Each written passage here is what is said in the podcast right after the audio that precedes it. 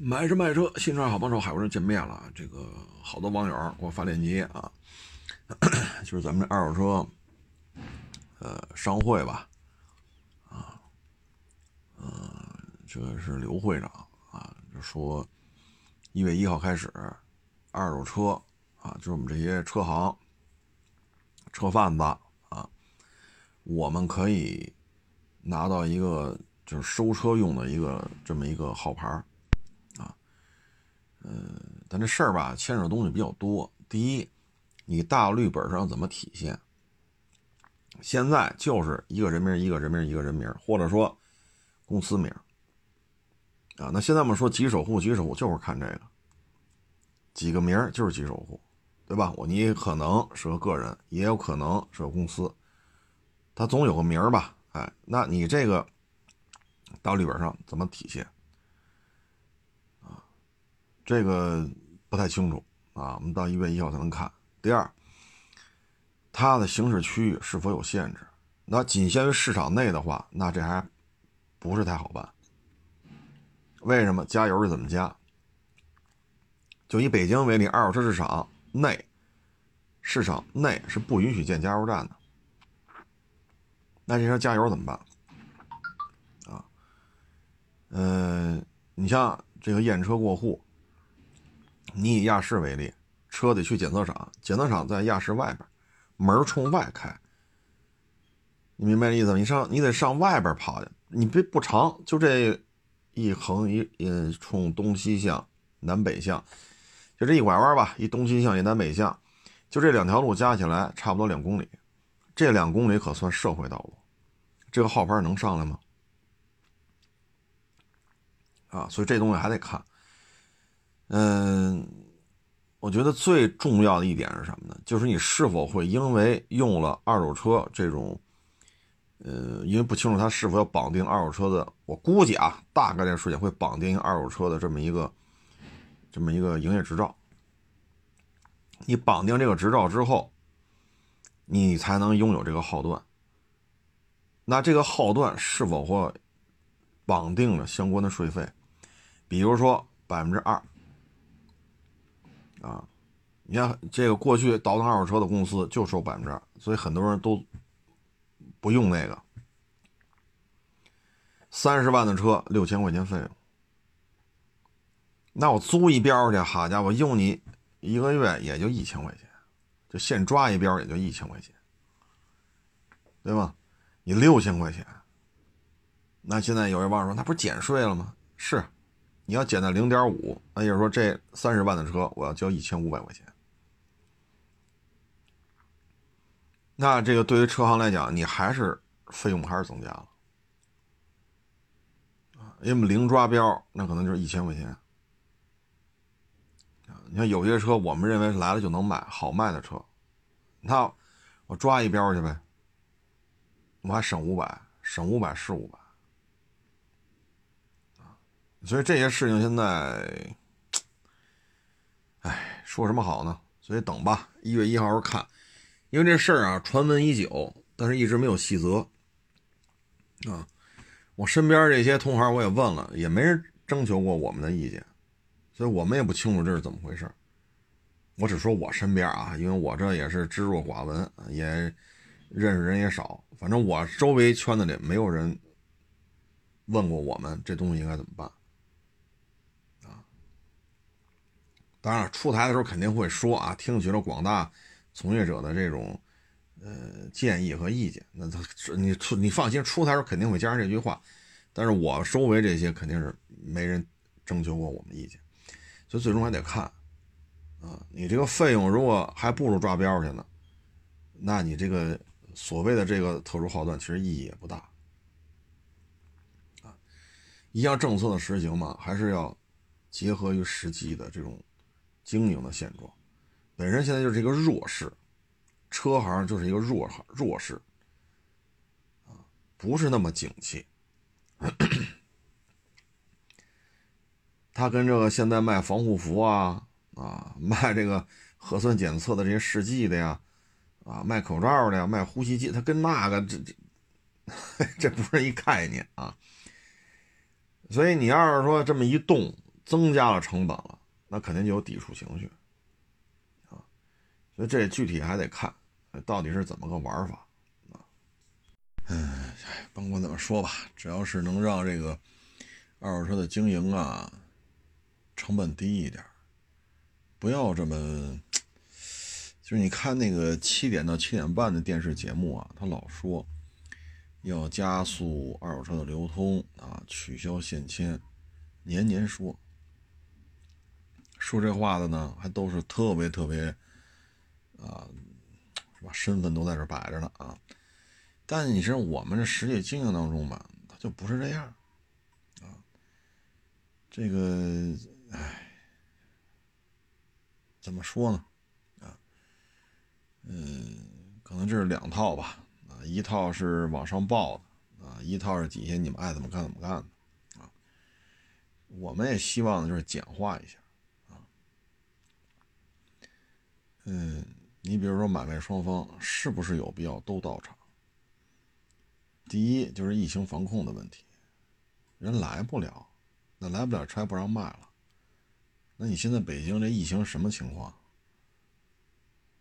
对吗？就我说这北京有有几例确诊的，我是胡说八道啊，对吧？我也是看了这个中央各大媒体说的确诊病例，我才在节目里说的，我也不是造谣啊。你非让人来，人来不了怎么办？买卖都别干了，对吧？车手续在，身份证在，现在有很多的现代化的通讯手段，人家通过视频也好，或者怎么着，人证明了我我要买一车，或者我要卖一个车。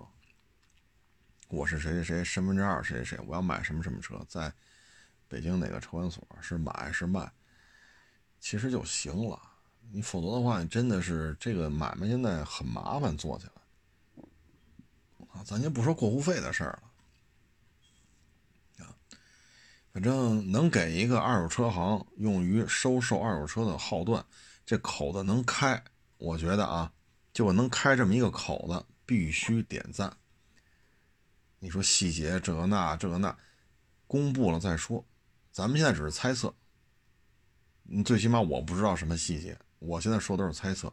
就这个行为本身必须双手给点赞，因为证明什么呢？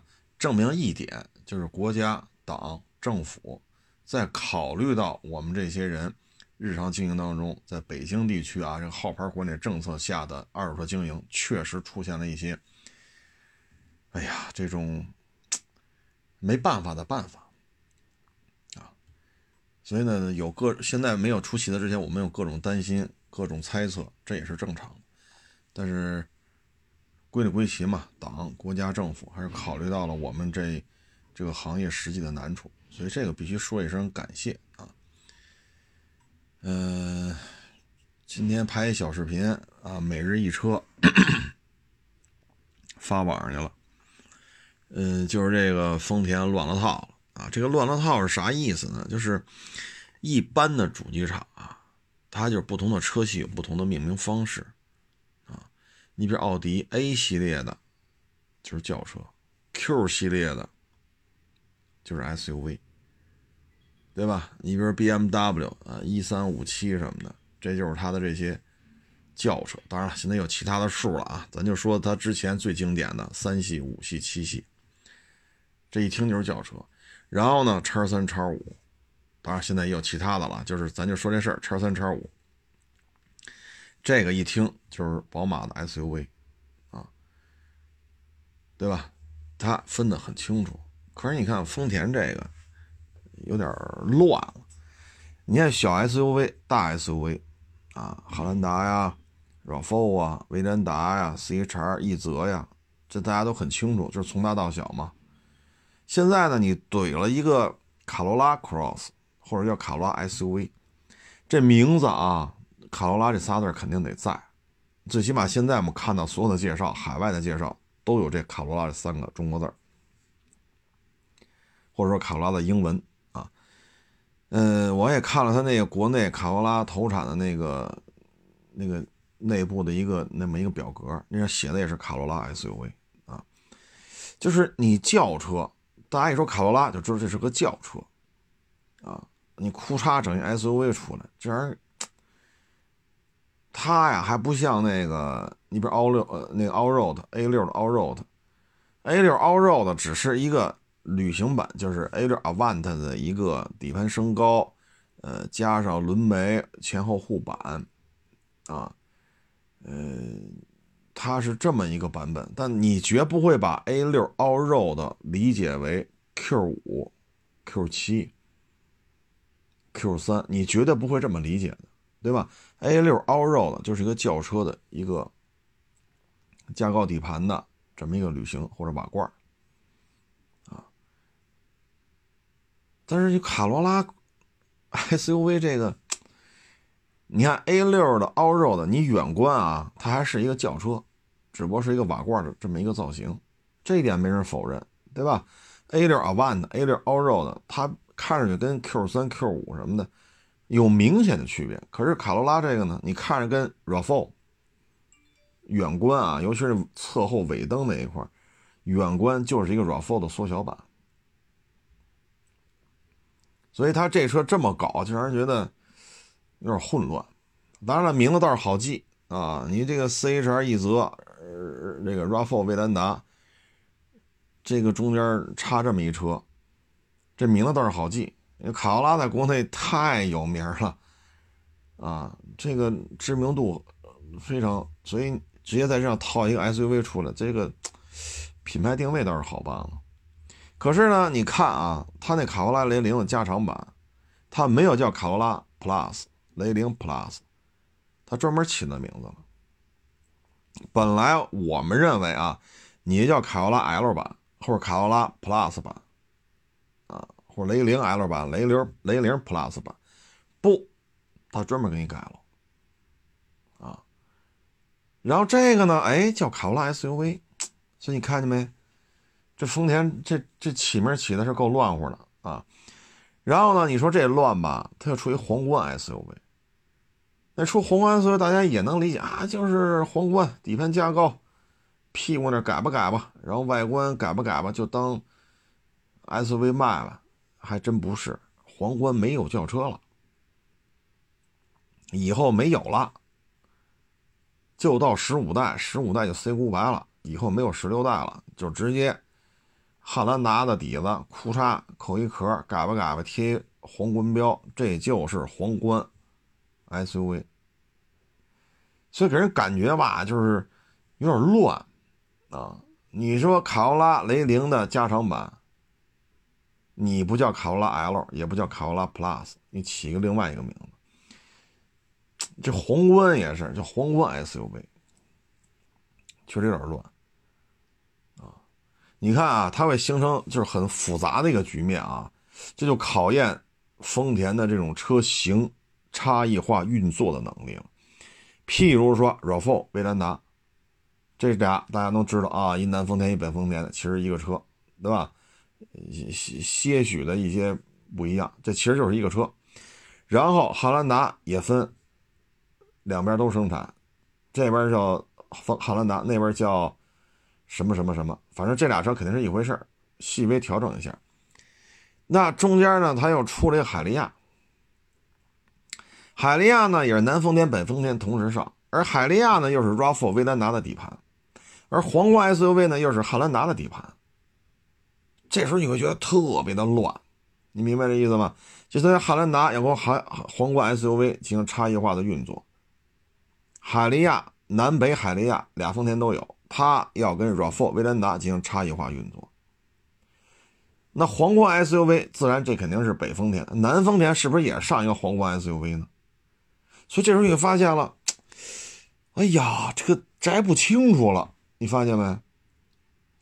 咱就这么捋啊，咱不说那个 CHR 一泽卡罗拉那个 SUV 了，咱不说那个了。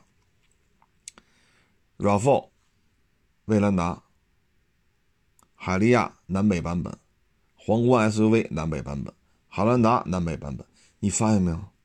八款车，这就八款车了。这还不算底下那四个，那就是 CHR 一泽、卡罗拉 SUV、雷凌 SUV，这还四个，SUV 将出现十二款。这其中呢，还就有轿车的名字命名的，它还有原来 SUV 的名字，乱了，你发现没有？这玩意儿能摘清楚也真是不容易啊，真是不容易。特别是什么呢？就是这车放在一个展厅里的时候啊，你比如说海利亚和威兰达，海利亚和 RAV4 啊，当然两个海利亚名字不是都用这个啊，咱就举个例子，就是海利亚和 RAV4 放一块或海利亚和威兰达放一块你怎么进行？怎么这个？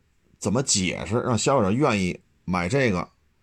这这个这个取向的需求的喜好的消费者买这个，另外一圈子的买那个，你怎么给他摘开？我们现在看到的照片，这两台车没有什么太大区别。你不像这个，你比如 Q 八、Q 七，那确实不一样。叉五、叉六、叉四、叉三、叉二，确实哪个和哪个长得都不一样。但是，这这这这十二个车，我觉得有点乱套了啊！反正对于丰田来讲，反正成本也不高。你像海利亚，这是俩吧？南北海利亚俩丰田都得上。RAV4、威兰达四个车是一个底盘，你再加上 N 叉系列五个车一个底盘，省钱吧？汉兰达南北皇冠 S SUV 南北加上 R 叉五个车一个底盘。省钱吧，厉害是在这儿，咱们看着是真够乱的。但是呢，咱们从算账角度讲，成本是不是低？五个车一个底盘，五个车一个底盘，这这么这么大面上战略层面说是没有问题的，啊，那他摘不开也没关系，反正消费者一看模样不一样。海利亚和 RAV4，海利亚和威兰达外形不一样，海利亚几乎就是流畅，非常流畅威兰达和 RAV4 呢多了一些棱角，所以确实不一样。皇冠呢，这跟汉兰达看上去也完全不一样。皇冠那看着有点像古斯特，啊，古斯特没长好，就那感觉啊。所以外形上确实是有些差异的，但是它不像叉五、叉六啊、Q 七、Q 八啊，它不像这种差异性。所以消费者进来吧，确实车长得不一样，但是消费者愿意来，为什么呢？您的 SUV 产品十二款，南丰田、北丰田各有六款 SUV，那作为消费者来讲，他也愿意来看了。啊，小的 CHR 卡罗拉 SUV，中不溜的有威兰达和海利亚，大一点的有皇冠和汉兰达。对消费者肯定他来，搞不清楚，反正总有一个喜欢的吧，带棱带角的，还是圆滑圆润一点的，圆滑过渡曲线多一些的，还是见棱见角刚毅一些的，这个外形区别还是比较明显的。那作为丰田来讲，它肯定更挣钱，为什么呀？人气高啊！您这个成本又这么低，车又这么多，你不挣钱谁挣钱呀？所以这丰田这乱了套了，我是起的这么一名字发网上，但实际上丰田这个思路一点都不乱，这绝对是小算盘喷啪喷啪的，且跟着算呢。成本是不是最低？六款车南丰田，六款车北丰田，库叉往这一摆，消费者乌泱乌泱得看见，圆润一点的，啊，圆滑过渡多一些。和见棱见角，得嘞，你就选去吧。所以未来只要丰田的车没出现什么大的这种质量问题，那就是数钱，数去吧。我相信啊，到二零二一年，混动二点五的机油门事件对丰田来讲应该能控制住了，不要再出现大规模的这个问题了。以丰田这个本事来讲。这玩意儿，你说一九年闹，二零年闹，二一年还闹，那我认为丰田负责这个项目的可以走人了，啊，你你你你你这，除非你是到了人人泰那水平了啊，这实在改不了了，我就是一堆毛病，怎么办嘛？破产，啊，破产不就完了吗？啊，丰田倒不至于像人人泰这样，所以只要他自己别出什么大的纰漏。数钱去吧。我觉得未来丰田以以广丰为例啊，它四 S 店可能需要做的问题就是扩大展厅。为什么呢？SUV 六个，轿车还有吧？轿车最起码雷凌、雷凌 Plus，这有俩。六个 SUV 加这俩轿车，这就八个。你最起码还有凯美瑞吧？这就九个。哭嚓，再怼一塞纳，十个。就以现在广丰展厅怎么放下这十个车？这还不算那小屁车呢，致炫呀，致炫，呃，致呃，致炫、致享还不算那个呢。你要算上那个，你展厅就十二个车了，摆得下吗？广丰、一丰，反正我常去，啊，我常去。您说这展厅摆得下吗？所以我觉得本身就好卖，优惠幅度又小，车卖的又快。然后您这哭嚓嚓、哭嚓嚓，弄这么一堆车来，哎呀，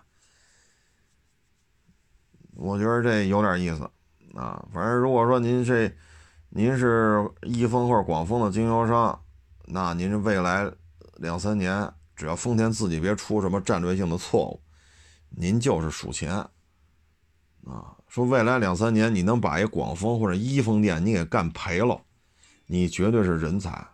啊，百里挑一、千里挑一的人才，人一般人把他折腾折腾不赔，啊，即使是个新兵蛋子啊，是个小白，没干过买卖的，你去接盘弄这个，你把它弄赔了，都挺费劲的，啊，大致这么一情况吧，啊，今天呢，还一个老客户找过来了，啊，聊会儿天嗯，哎呦，也聊。啊，聊我觉得，哎，我们这老客户啊，混的反正钱儿不少挣，但是呢，这种体制的这种企业吧，他老感觉就是什么呢？干活的，愿意出主意的，让这个企业更好的，不得烟抽，不招人待见，啊，评个什么职称啊，评个先进啊，就没你事儿，狗屁不会的。哎，天天是吧？得烟抽，拿个先进，评个职称啊，啊，就这为这事特苦恼。这事儿吧，我觉得这样，人活着呀，就以这种，甭管你是外企是是国企是私企，只要是有一点规模的啊，他通常会有这些情况。有一类人，有点小聪明、小智慧。也愿意吃苦，也愿意干事儿，那您就是干活的命。另外一种人呢，没有这么，就是不太愿意吃这份苦，不太愿意干这点糟心事儿。但是呢，他的智慧体现在哪儿呢？怎么迎合上边啊？所以呢，你会发现了，迎合上边了。狗屁不会不重要，领导认为他会就行。你认为你什么都会，你不重要。为什么呢？人家需要是管理，有几个能干活就完。你不愿干，滚犊子，再找人来接着干。你明白了吗？所以大体上是是这么一类人和这么一类人。如果你是这个企业当中，你老是那种想想干点事儿的，想，但是呢，咱又没有那种，是吧？说这，比如像袁隆平袁老爷子，咱没到他那么大本事，啊，或者钱学森啊，这钱老爷子，这已经钱钱老爷子已经不在世了，就是咱没有人家那么大本事，对吧？咱就是一普通人，但是咱希望这企业好一点，岗位这个出一些更多的成绩。咱有点小智慧，那这时候你就发现了，你会老受这个，你得搞好和这个，是吧？那个流派的人的关系，否则的话不得烟抽。这是所有单位的共性啊！只要全是咱们这个，哈，咱们这个国家的这个内部的这个企业，它这种是很常见的。所以有些时候呢，就是最终的衍生的趋势是什么呢？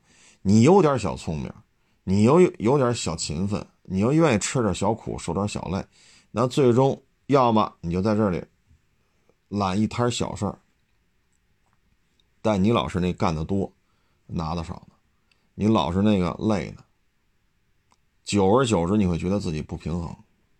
那还有一种演变方式，就是我自己干，啊，我有点小聪明，我有点小智慧，我有点吃小苦、受小累的劲头子，那我就自己干。我不需要迎合谁，我这买卖能挣着钱我就干，挣不着钱我认了，回家了。而那一类呢，他不可能自己出来干，为什么呢？他干不了具体的业务啊。所以你发现，通常这种单位就是什么呢？大聪明带着一帮小聪明，小聪明带着一帮小能干、小干活的你看嘛，各各种单位都是这样，找你点问题啊，敲打敲打你啊，啊，你认为这么干可以让这个事儿干得更好，上面不认可，为什么呢？你的智慧就是脸冲下。看着这块地，你脚底下这一亩三分地，你没有考虑到上面需要拿什么东西来让他完成他的月度总结、季度总结、半年总结和年度述职报告。所以你眼睛老看地，我老让我脚底这块地擦了怎么干净怎么亮。上面的想法是怎么让他写这个自己的述职报告的时候怎么更亮丽。你们之间是有不同点的，所以你永远不得烟抽。一旦你的智慧转化为我怎么能迎合上面，能够让他更舒服，能够让他得到一些，是吧？他的认可，那你就得到认可，所以你就得烟抽。那这地你能擦干净，我还能找着比你擦的更干净，就是这点事儿啊。还有呢，也有些其他小的分类，就是呢五迷三道的、傻了蹦登的。什么也看不明白，您呢有点小智慧，您能看得稍微明白点，所以你才觉得自己不得要抽，傻了呼叽的，他也不知道人家喜欢他还是烦他，吃饱了混天黑，一人吃饱全家不饿当然了，也有岁数大点的，也也是这种性格啊，大智若愚，大愚若智，反正说不好，反正这他也有这样的人啊。当然了，还有一类呢，就像他这种单位，还有一种人呢，就是。弄不了，啊，就是上面也弄不了，他底下也弄不了。譬如说家里十五套房子，涨工资我不需要，你让给别人吧。发奖金没有那么多，不能每每个人都发，那别给我了，我不要。那加班我加不了，为什么？我得收房租去，我十五套房子，我收房租可累了。你别安排我加班，我不要加班费。那你干嘛来上班？我我我空余时间来上个班啊，解个闷啊。哎，这是一类人，当然了，他的表象也可能体现为十五套房子，也可能体现为他的爹妈签点什么，写点什么，可能那个圈子里就就得哆嗦，所以你这边你你也不能怎么着的，所以你看吧，单位里大概就这么几类人。找我这网友呢，就属于有心干，认为自己还年轻，上过。就受过高等教育，啊，还有一些那些就是雄心壮志，本身岁数也没有那么大，所以当他又看明白了一些事情的时候，他会觉得自己不得烟抽。所以我跟他聊嘛，我说你能走吗？他说走不了。开会开你吗？不会，只要自己别惹事儿，永远开不了。这单位永远效益不错。我说好，大的格局定了，第一，挣的不老少。第二，自己别惹事儿，永远都在这干。第三，离家也挺近，这三点能定位吧？能定位。好嘞，你现在是愿意干点事儿，但是你发现老不得烟抽，得烟抽的根本就不会干。我说你要么就转化为大愚若智或者大智若愚，要么你就把注意力别盯着怎么把这地擦干净，你就盯着怎么让那些大的领导们。更舒坦一点，这样的话，你在这儿就得一而抽啊。所以，他就是这样。而且你看啊，就是只会揣摩上一层爱听什么，怎么审时度势。说大领导爱搭理谁，他立马跟你好；大领导不爱搭理他，立马呲的你。尤其是当着大领导面，绝对呲的你。这种人他没法自己干。为什么呢？他只能，你看见没有啊？那大杨树爬得高吧？他就是那个绕着大杨树那个，那叫什么花来着？我那院子里凉亭上，夏天也有这绕着这个凉亭那那木头一圈圈往上爬的花他只能干那个。所以你一让他自己就一片平地，您来吧，万丈高楼平地起，他不会。这种人最大的弱点就在于，他不能离开这儿。他离开这儿，他的那种察言观色什么的，他自己创业干不了，因为他混到这么高的位置，他不是说基本功、业务这个那个，他不是靠这个。你发现没有？只要是甭管你什么性质的单位，只要人一多，总是这几类人，总是这几类人。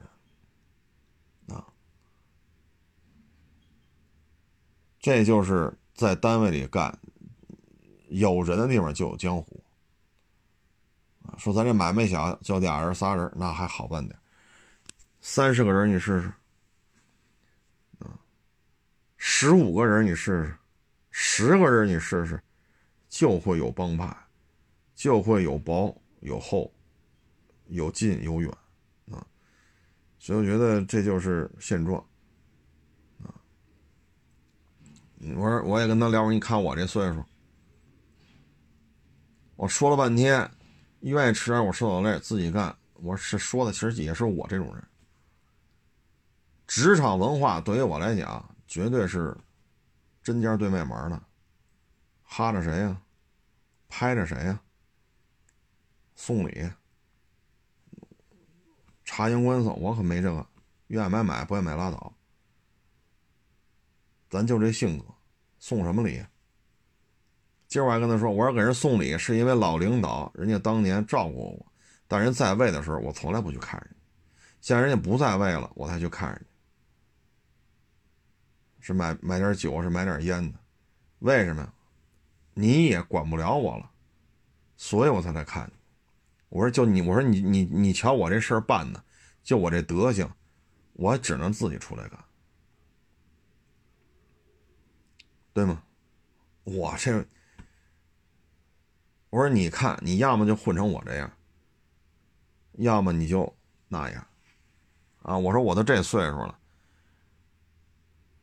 眼巴前看过就是所谓一起工作过的人太多了。那有些人他当年就这样，现在你看没，爬的可高了。你让他啪叽蹦出来干，他干不了。他绝对找那个大树干往那绕一圈一圈绕去，他可以爬得很高很高。啊，我说这就是人在社会当中的一个定位。所以有些时候也犯不上苦恼，啊，有人的地方就有江湖，人和人还不一样，对吗？但是我只是泛泛的这么一说，这个单位当中，他就有这样的。就有那样的，不论你是搞教育的、搞医疗的，啊，是工厂啊，还是企业呀，还是怎么怎么着吧？您说是不是？啊，特别是那种说几百人、几千人的企业，这种现象可能就会演绎的啊，更加的淋漓尽致。这个甭管你怎么混吧，反正我觉得，嗯，开心最好啊。说，既然想认真干点事儿不得烟抽，那就别认真干了呗。可能我这话一说，可能觉得，你这这么说就是那么消极，这个那，那没办法，你认认真真干了，努力去干。人的精力是有限的，你的精力全用在干活上了，你还不得烟抽，被这呲两句，被那整两句。其实他们狗屁不会，就你一人干活，那就别干了。要混一起混。对吗？那那可不就这样吗？那你开你你你开一个烤羊肉烤烤羊肉的摊儿，你还天天吃素，对吗？你说是不是？你弄一个卖水果的摊儿，你还非天天啃猪蹄儿，那何必呢？就一起吃水果呗。天天烤羊串，那就天天撸串呗。你都开了烤羊串的店了，你还告诉我你吃素，那你你不较劲谁较劲呢？所以有的时候就是得随缘随遇而安啊。当然了，我觉得啊，就是这个收入觉得不错，那就珍惜。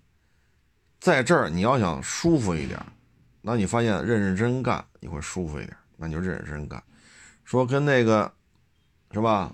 怎么让领导舒服一点？哎，你就会舒服一点。那你就琢磨，因为具体你们单位什么情况，张三李四王二麻子，这我一个我也不认识。你们那个行业我也一点不了解。但是我只能说，以我这个非常浅薄的一些社会阅历，只能给你做这么一个分享。啊，这事儿可能也就是这样。咱不说这人的事儿了啊，人的事儿你得慢慢去积累经验啊，因为跟别的打交道都好办，跟人打交道是最难，所以你就得多接触人啊。嗯，没办法，这东西说也没用啊，你只能自己去社会当中去闯荡啊，多说点跟头啊，多被人整几回啊。嗯，你就知道怎么在社会当中，什么样人是什么样的，啊，就是人都是挂相的，啊，你去一个新的环境里，三言两语，你大概就能看出来这人是什么，他在这个单位当中是什么定位，啊，有干活的，是吧？有这种党棍角色的，就是玩人的，啊，有干活的，啊，有那个谁都不处的。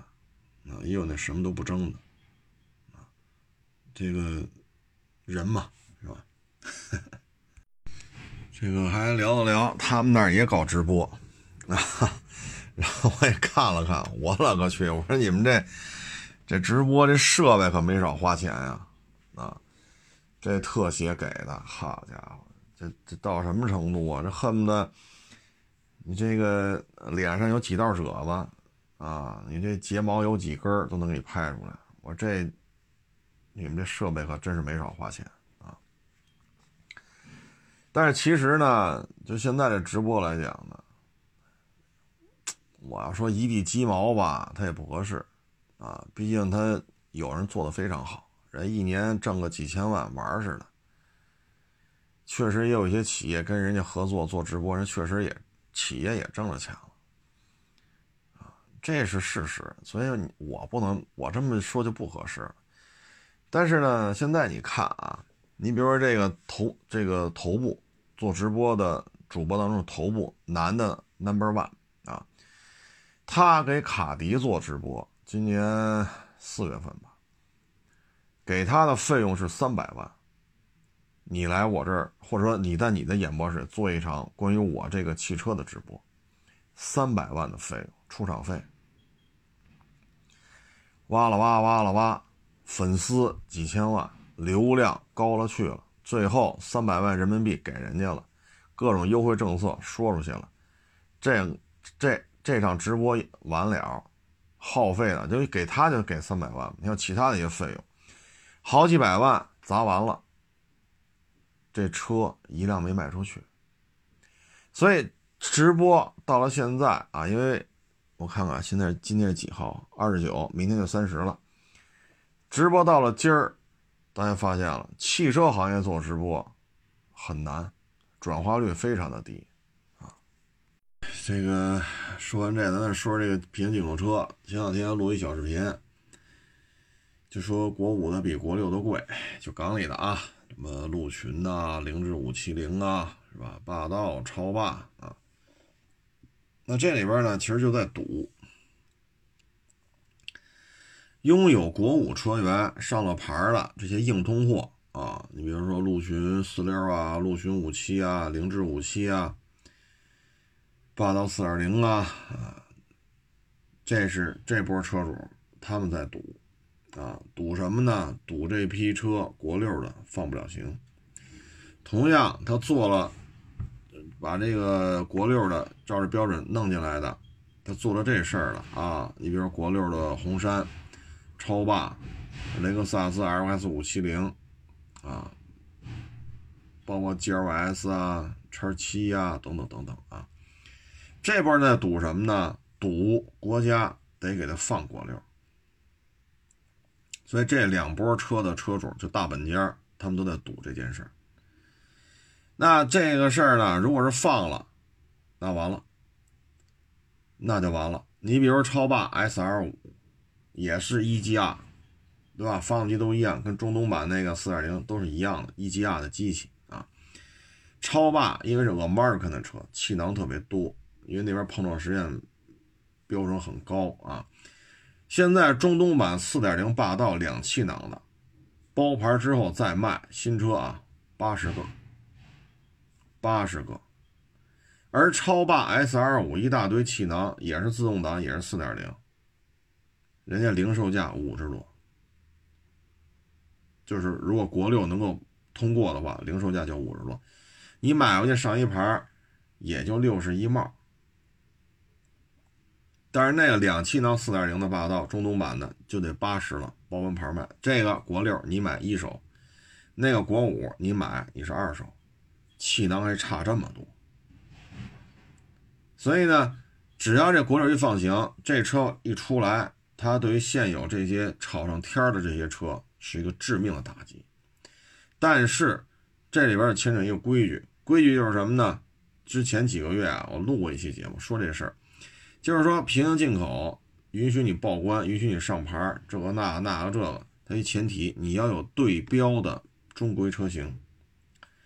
红山没有中规的，超霸没有中规的，你可怎么办？那这就很麻烦了，对吧？你说凌志五七零。这倒是有中规的，但是中规凌志五七零是国五的，中规凌志五七零会不会有国六的？我还真不太清楚。如果有，那你好办了；如果没有，就抓瞎了。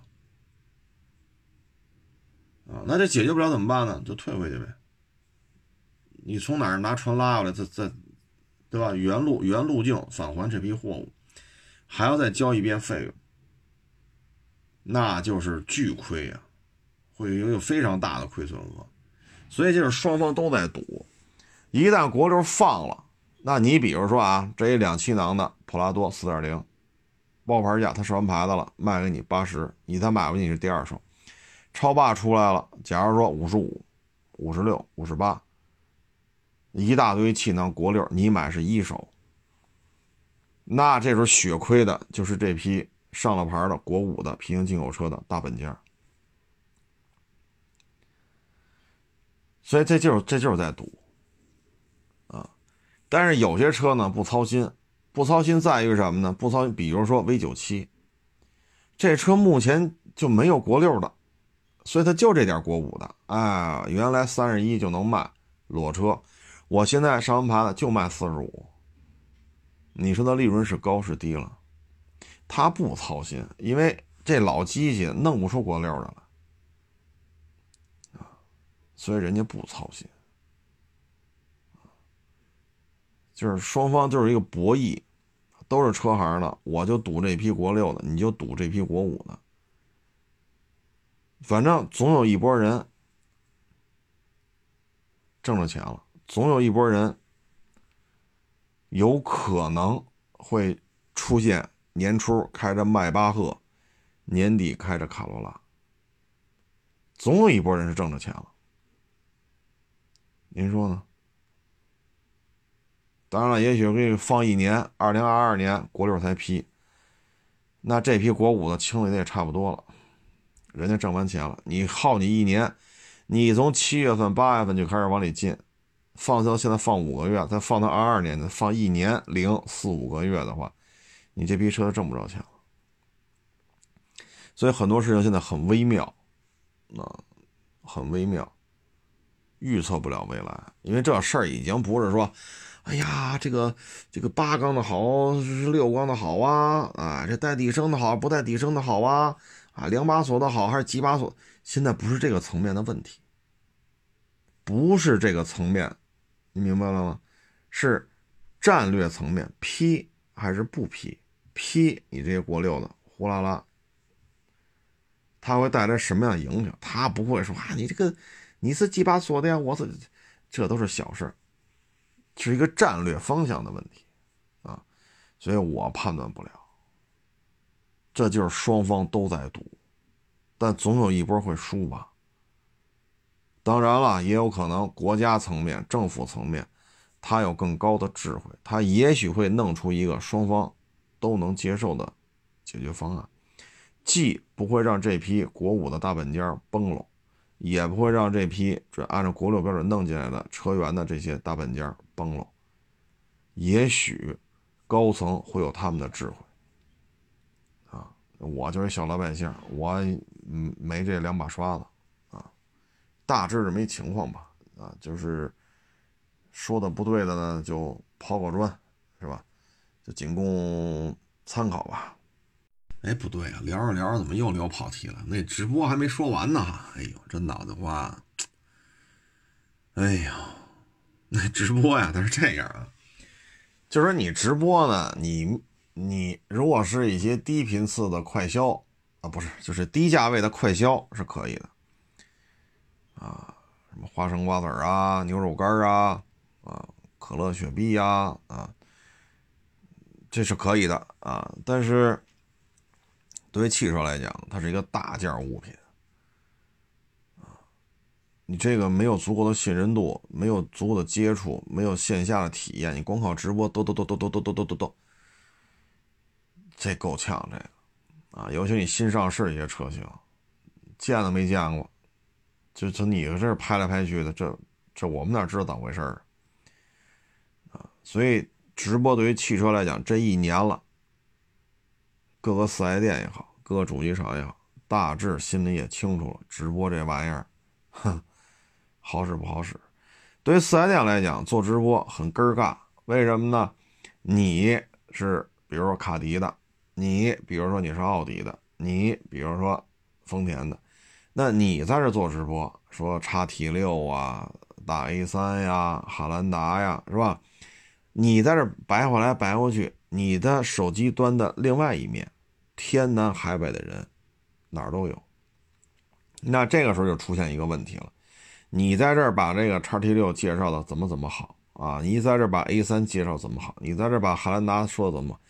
受众面不是你这个地区的，你比如说你在郑州，啊，南京，啊，武汉，相对于就是相对于咱们国家的中心地带了。你在这儿，那你可能人有哈尔滨的观众，人家可能有三亚的，也有可能乌鲁木齐的。那人家看完你直播，人上当地买去了。所以作为四 S 店来讲，你的直播你是有地域限制的，可是你的受众面你又控制不了。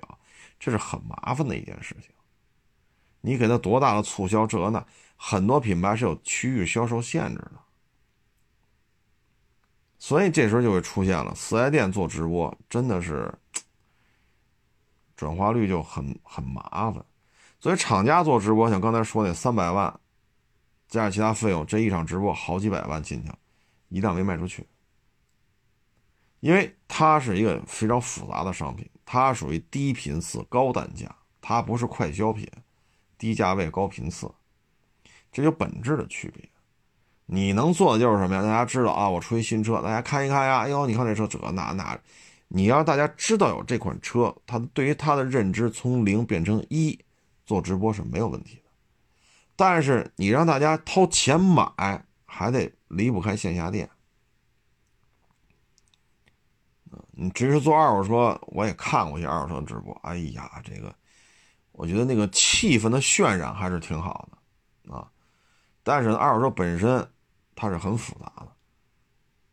你像我们卖车，一个底盘就得拍到四分钟、五分钟啊。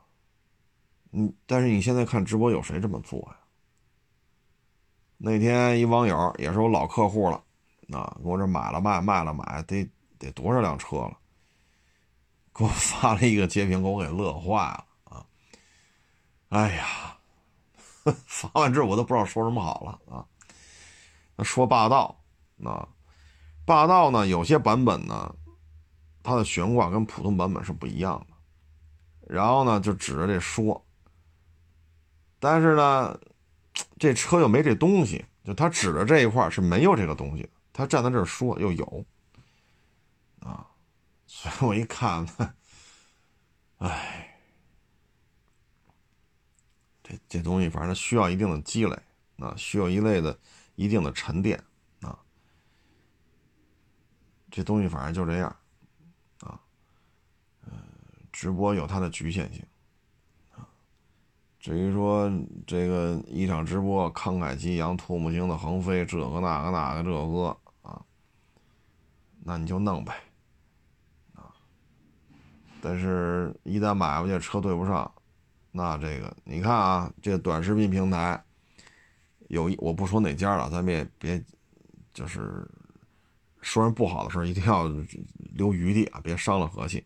就是某一家短视频平台，他那儿做的直播，投诉率之高，业界 number one 啊，所以做这个直播。唉，我相信啊，今年就这样了。那转过年来呢，对于直播来讲，可能很多人再去做的时候会非常非常的务实、务实谨慎了。包括今天来这个网友也跟我聊半天，他们那儿也请这种大大明星啊，也也是一掷千金呐。哎呦喂，这，哼，反正给人家的这个出场费。这一般人上班是挣不出这钱，一年你挣不出这钱了，啊！但是呢，他这个我一听，我说这个人的江湖定位还是偏文化人，啊，呃，比较成熟，比较有文化的那种状态。我说跟你们这个企业这个产品距离有点远呢。哎，你发现没有？这个时候就是刚才说的，你是负责擦地的，你还是负责让领导开心的？为什么要请？你认为不好，这个那个那个这个，因为你就是干活的嘛。你认为他跟这肯定搭搭不上，但是你得这么想，领导了，年底了，说我今年啊，我们也介入互联网营销了，我们也做了哪些举措？譬如说，我们花了这么一大笔钱，请了这么有名的人来给我们做我们这个企业产品的文化的宣讲，啊，历史背景的这种介绍。间接的提升了我们的产品在社会当中的认知度。你看人家这钱花人一写，这报告特别的亮丽。你就非得跟这儿说花这么多请他来，最后产品没也没卖出去多少，还不如把这钱用于什么渠道建设呀、市场开发呀，给这种大批发、二批发的，是吧？区域总代给他们渠道运作的更好一点。你说的对。因为你天天干活，那可能这销量库嚓还能增加，给他毛也没有，啥也没落下，啊，这就是直播啊，这就扯回的开篇，说人的问题，哼 其实大同大同小异，有人的地方就有江湖，有江湖的地方就有人，这是相辅相成的啊。所以说明年可能直播这一块儿就没有今年这么大的热度。唉，反正这疫情吧，也确实，十几年前 SARS 的时候啊，真真没到这份儿上啊。天一热，基本上就没事了，而且只在咱们国家闹腾了一下，周边国家基本上没什么事儿。然后，但是这一次可不一样了，咱们这基本上没什么事儿了。好家伙，这地球乱了一锅粥了，日本都要封国了。啊，英国也就跟北京或者跟上海这样的大城市比一比，人口它没多少人。英国一天一万多例，我勒个去！我说这么下去，这真是全民免疫了。我六七月份还说呢，我说你看没有，疫情都控制住了吧？哎，就剩 America 了，一天七八万了，其他的欧洲啊，什么日本、韩国都控制住，咱们这经济肯定。还能恢复的比较快。当时我说过这话，结果可倒好，你以为一天七八万例确诊，这已经到了巅峰了啊！但是啊，在特有普大统领的带领下，一天二十万例确诊，人他妈干出来了。唉，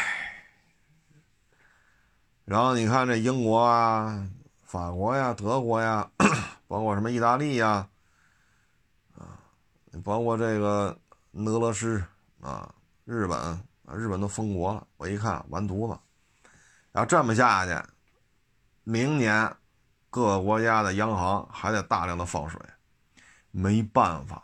你像日本，本身大家知道，日本的国土面积很小。自身能够生产的能源也很少，它主要靠出口，而出口这些产品需要的原材料又要进口，所以高度依赖这种大规模的进口和出口，才能维持日本的这种经济旋转。现在转不起来了，为什么？封国了，任何人不许来，所以你说对日本的经济重创的是非常。俄曼尔可能更乱了。一天十几万，一天二十几万，我勒个去！我说这，这还有没有个上限呢？他们国家人也不多呀，你这么弄下去，就看着瘆得慌啊！你包括欧洲啊，你看现在那么多国家切断跟英国的联系，哎，你看没？American 不切断，英国民航随便飞，飞到美国就就来吧。当然了，这也存在着这个大统领要给下一个埋雷挖坑啊，有这种可能性。但是呢，你通过这么看吧，这个要想解决这个问题呢，首先各个国家央行还得无限量，不无限量就真崩了，必须无限量。前两天我是听广播吧，开车的时候说英国的两个。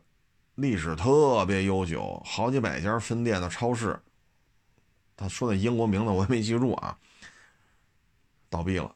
然后德国说有一个特别历史悠久的超市倒闭了，为什么呀？